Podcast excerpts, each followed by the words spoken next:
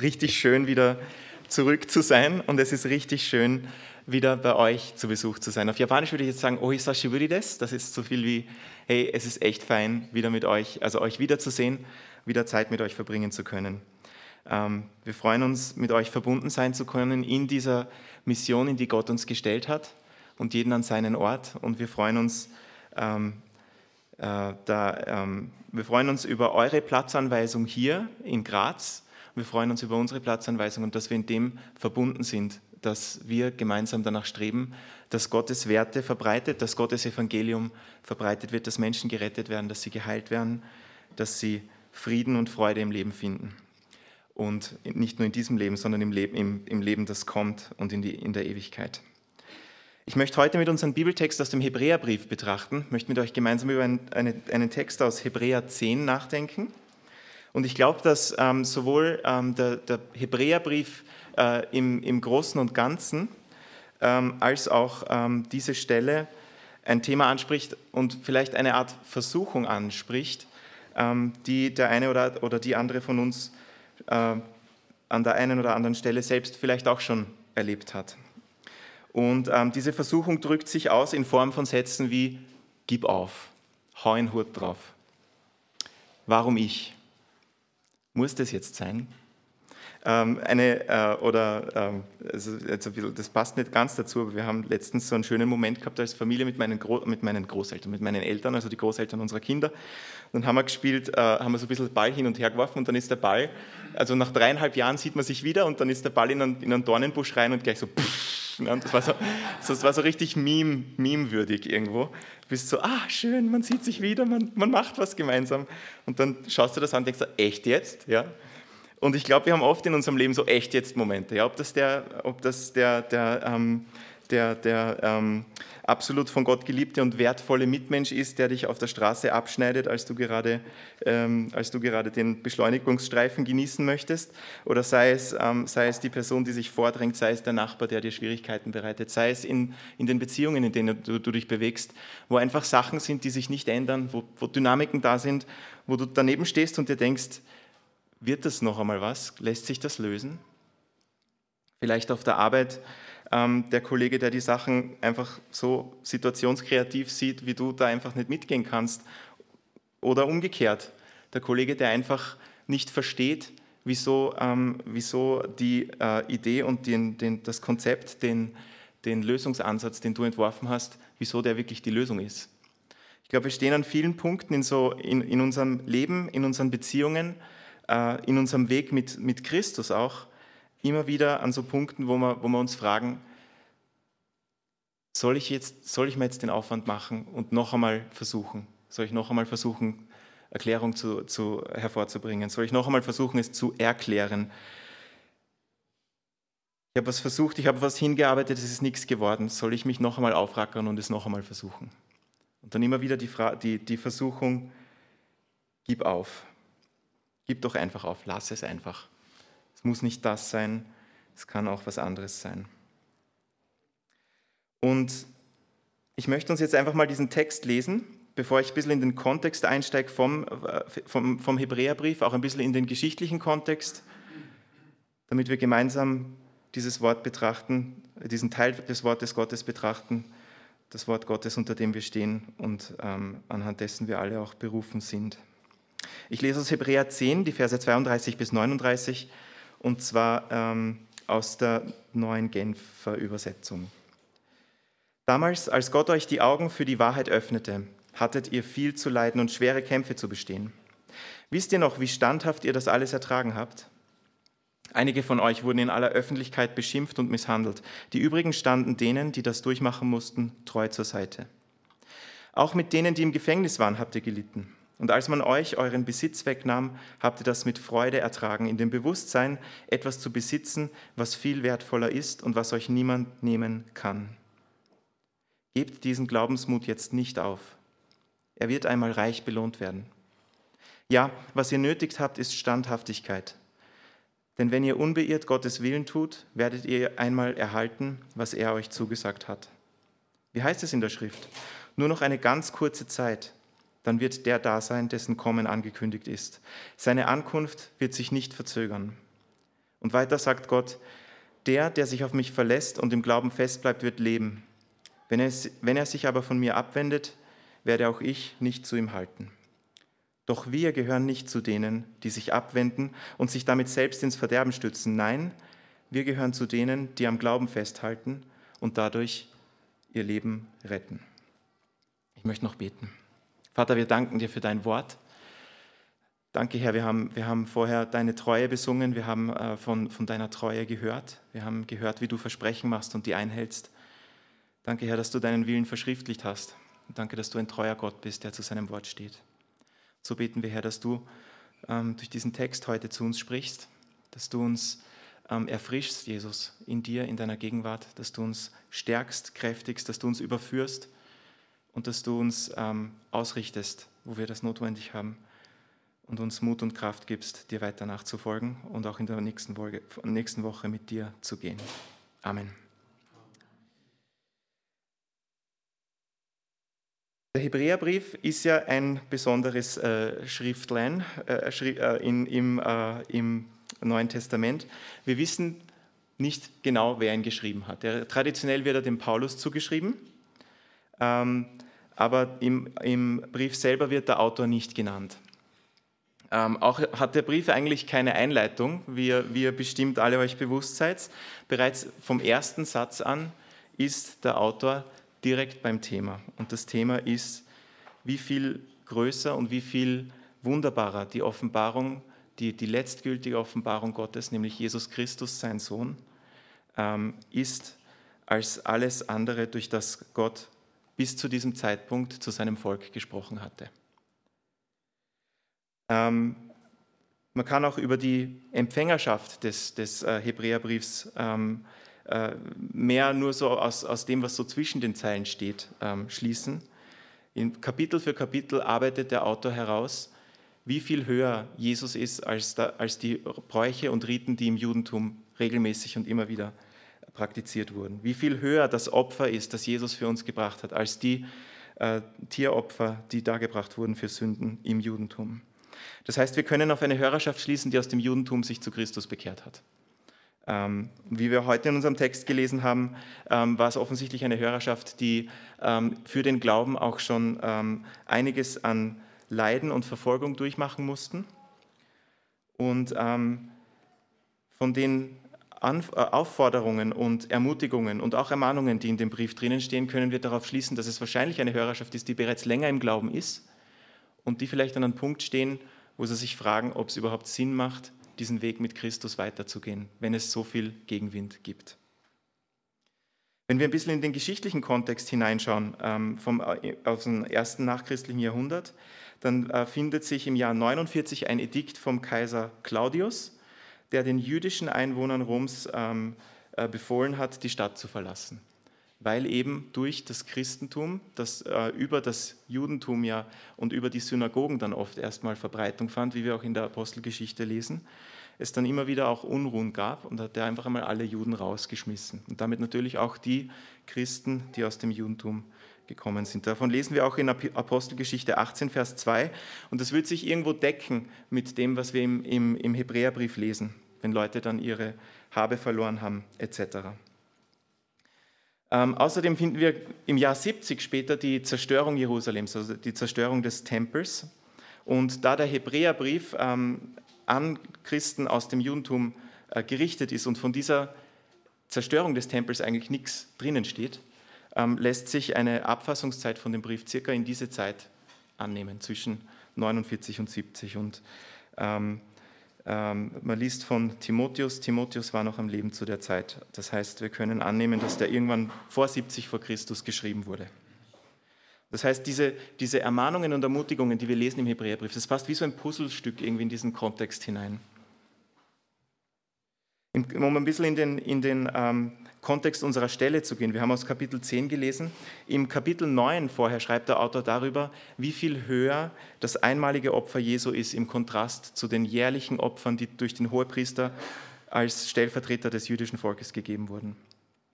In der ersten Hälfte des zehnten Kapitels führt uns noch einmal vor Augen, was dieser Bund dann auch für uns bedeutet, was das für Vorzüge hat, in dem zu stehen, was Jesus für uns gemacht hat. Aber wo er auch dafür ähm, wo er auch scharf ähm, ähm, äh, davor warnt, was es heißt, wenn man sich, nachdem man sich für Christus entschieden hat, wieder von ihm abwenden sollte. Und in diesem ähm, Kontext findet sich unsere Stelle heute. Und sie fängt, und das bringt die neue Genfer Übersetzung leider nicht so gut raus, sie fängt eigentlich mit einer Aufforderung an. Und die Aufforderung ist, wenn ich es nach der guten Nachricht nochmal vorlesen darf, erinnert euch doch an die Zeiten, als ihr gerade mit dem göttlichen Licht erleuchtet worden wart und dann zugleich einen harten, leidvollen Kampf durchstehen musstet. Also der Autor steigt ein mit einer Aufforderung, erinnert euch. Erinnert euch an die Zeit, als ihr Christus in euer Herz aufgenommen habt. Erinnert euch an diese Zeit. Erinnert euch an die Zeit, als euch diese Gnade, die, die, die Christus jedem Menschen anbietet, als die euch zum ersten Mal durchs Herz gegangen ist. Als ihr die Freude erlebt habt, was es heißt, gerettet zu sein. Dass plötzlich deine Lebenssituation, ob die gut ist oder ob die schlecht, dass das so unbedeutend geworden ist vor dieser Wahrheit, dass du einmal die, e die Ewigkeit mit Gott verbringen darfst. Und ich glaube, genau wie die, wie die ähm, Empfänger des Hebräerbriefs damals, so ist es auch für uns wichtig, uns an diese Zeit immer wieder zu erinnern, uns das in Erinnerung zu rufen. Als ich mich für Jesus entschieden habe, war auf einmal dieses, dieses Loch, dieses, diese Sehnsucht nach Liebe, die war irgendwie gestillt. Da, wo ich Liebe an, an Orten gesucht habe, wo, wo, es, nicht gesund war, auf einmal hat Gott gesagt, Christian, da, ich habe die Antwort auf dieses Loch, das du in dir empfindest. Und wenn auch meine Zerbrochenheit nicht von jetzt auf gleich verschwunden ist, äh, verschwunden war, dann wusste ich doch, dass egal was kommt, dieser Gott, der seinen Sohn gesandt hat, der seinen Sohn für mich hingegeben hat, der seinen Sohn für die Sünden der ganzen Welt hingegeben hat, dieser Gott ist mit mir, dieser Gott lebt jetzt in mir. Und egal was kommt, dieser Gott ist stärker als das. Wie war das bei dir? Wie war das bei euch? Erinnert euch an diese Zeit. Der Hebräerbrief fordert uns darauf, dazu auf, erinnere dich an diese Zeit. Erinnert euch, wie es war. Weil oft, wenn wir dann die Nachfolge leben und, und es sich hinzieht, ja, wenn es heißt, siehe, ich komme bald und man freut sich, dass Jesus bald wiederkommt. Und für einige von uns ist bald fünf Jahre mittlerweile, für andere ist es bereits 20 Jahre. Wenn wir den Hebräerbrief lesen, wir sagen, gut, Anfang äh, erstes Jahrhundert vor Christus, also Mitte erstes Jahrhundert vor Christus geschrieben. Sind es bald 2000 Jahre. Und wenn sich der Weg mit Jesus zieht und wenn, die, wenn manche Probleme länger brauchen, um gelöst zu werden, dann läuft man sich schon mal wund, dann wird man schon mal müde. Und da hilft es uns, dass wir uns zurückbesinnen auf diese Zeit, wie es war, als Jesus uns begegnet ist. Wie es war, als diese Wahrheit in unser Herz, in unserem Herz ähm, äh, Wurzel gefasst hat. Und dann gleich nächste, der nächste Gedanke äh, geht der Autor weiter und sagt wieder ein Imperativ. Werft nur jetzt eure Zuversicht nicht weg, die doch so reich belohnt werden soll. Und ich glaube, es liegt wirklich, wenn man, wenn man so den, den, den, ähm, den, die, die, die, die, Gedankenkreise, die man so jeden Tag ähm, durchmacht und in den unterschiedlichen Situationen, in denen man sich bewegt, da, haben wir dann, da hat dann jeder, jeder so entsprechend seiner Persönlichkeit und entsprechend seiner Prägung die Sätze, die er sich immer wieder selber vorsagt. Ja, gut, das wird eh nicht funktionieren oder mach schon wieder oder jetzt, jetzt bin ich wieder, jetzt bin wieder ich der Depperte. Ich weiß nicht, ob das der, der, der frustrierte ähm, Niederösterreicher in der Nähe von Wien ist oder sowas. Ich weiß jetzt nicht genau, was man sich in Graz hier ähm, für, so für, für, ähm, für äh, was es da in, in, in Graz normalerweise äh, so das, das, das Gefühl ist, ähm, wenn, wenn, man, äh, wenn man frustriert ist oder wenn, äh, wenn Dinge nicht so laufen, wie man sich vorstellt. Aber in so Situationen sind wir herausgefordert, nicht unsere Zuversicht wegzuwerfen, uns an die Zuversicht, an diese Freude zu erinnern, wie es war, als wir Jesus gefunden haben, als Jesus uns gefunden hat. Und diese Freude und diese Zuversicht nicht wegzuwerfen, sie festzuhalten. Und wenn es gerade eine Wüstenstrecke ist, zurückzuschauen an den Punkt, wo es das letzte Mal klar war, wo, wo das letzte Mal der Friede da war, wo das letzte Mal die Freude da war. Und es festzuhalten und weiterzugehen. Und das Wort Zuversicht äh, in dem Text beschreibt so einen, einen Mut oder eine Sicherheit, die man empfindet, wenn man mit einer Person von hoher Autorität zusammen ist oder von hohem, hohem gesellschaftlichen Rang. Das heißt, jemand, der sagen kann, wie es läuft, sozusagen. Also ich stelle mir das so vor, so ein bisschen wie, wie wenn du vor einem Polizisten stehst und weißt, du hast nichts falsch gemacht und du hast jetzt kein Problem. Nein, mehr noch, der ist, der ist quasi jetzt gerade da, um dir zu deinem Recht zu helfen. So eine Art Zuversicht ist da ausgedrückt. Lasst uns diese Zuversicht, dass Gott sich zu uns gestellt hat, dass Gott zu allen unseren Fehlern und Schwächen gesagt hat, ja, ich habe dafür bezahlt und es ist jetzt gut. Und ja, an dem Tag, an dem ich wiederkomme, darfst du zu mir heimkommen, darfst du mit mir in die Ewigkeit eingehen. Lasst uns diese Zuversicht festhalten, lasst sie uns nicht wegwerfen. Und er untermalt diese Aufforderung, der Autor untermalt diese Aufforderung mit einem Zitat aus dem Propheten Habakuk, das hier in der Stelle auf Jesus ausgelegt wird. Und ähm, wir können daraus, schließen, dass die Empfänger des Hebräerbriefs wahrscheinlich verunsichert waren, ob Jesus jetzt wirklich wiederkommt. Ich meine, die hatten ja in der ersten Zeit wirklich eine totale Naherwartung. Einige von ihnen hatten noch Jesus zugeschaut, wie er in den Himmel aufgenommen wurde. Die haben sich gesagt, ja, das dauert jetzt nicht mehr lange und dann ist er wieder da. Und dann dauert es ein paar Jahre, und dauert es noch ein paar Jahre. Dann kommt Verfolgung, und dauert es noch ein paar Jahre. Und dann kommt die Frage, ja, kommt er überhaupt?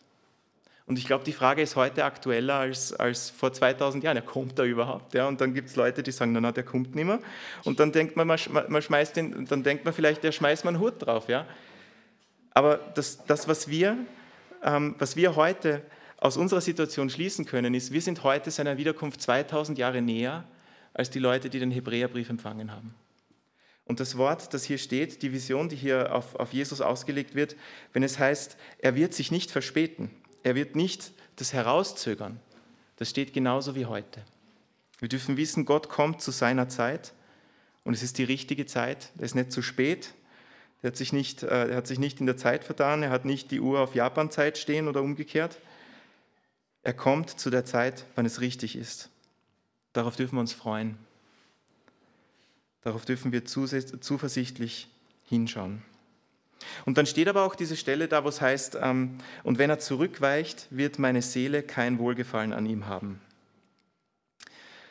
So schön heißt, mein Gerechter wird aus Glauben leben, und wenn er sich zurückzieht, wird meine Seele kein Wohlgefallen an ihm haben. Und da geht es wieder, in die, da, da, da geht's wieder an dieses Thema aus, aus der ersten Hälfte des zehnten, zehnten Kapitels, wo es heißt, wenn wir uns von Jesus abwenden, wenn wir einmal das angenommen haben, dieses stellvertretende Opfer, diese, und dann diese Freude hatten, dass wir wissen, Gott stellt sich zu uns und dann drehst dich von Jesus weg, dann schreibt der, der Autor des Hebräerbriefes, dann gibt es nur noch ein furchtvolles Warten auf das Gericht. Und genau auf diese Warnung spielt der Autor noch einmal an. Und als würde dann die, die, die natürliche Frage, die dann in jedem Herzen entsteht, ähm, annehmen, also richtig annehmen und gleich auf die Antworten, schreibt er dann in Hebräer 10, 39 so schön, doch wir gehören nicht zu denen, die sich abwenden und sich damit selbst ins Verderben stützen, stürzen. Nein, wir gehören zu denen, die am Glauben festhalten und dadurch ihr Leben retten. Und diese Worte haben mich oft schon ermutigt.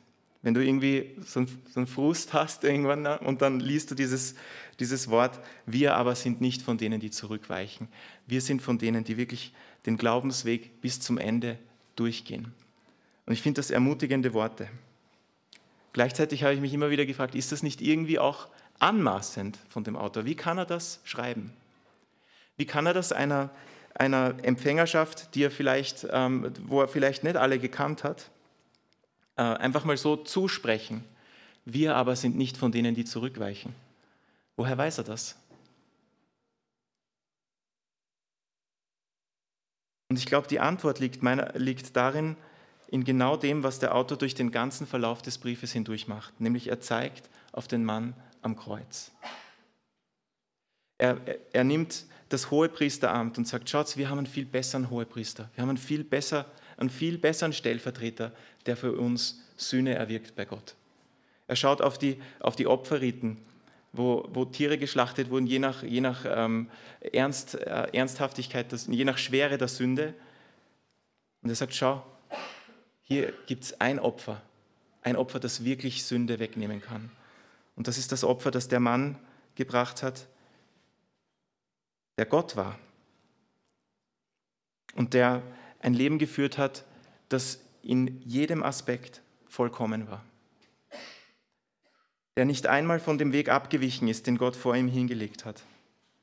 Der nicht einmal gegen die Liebe gehandelt hat, der, der aber auch nicht einmal ähm, die Wahrheit beschönigt hat. Perfekte Liebe, perfekte Gerechtigkeit, perfekte Treue. Alles das hat er uns vorgelebt.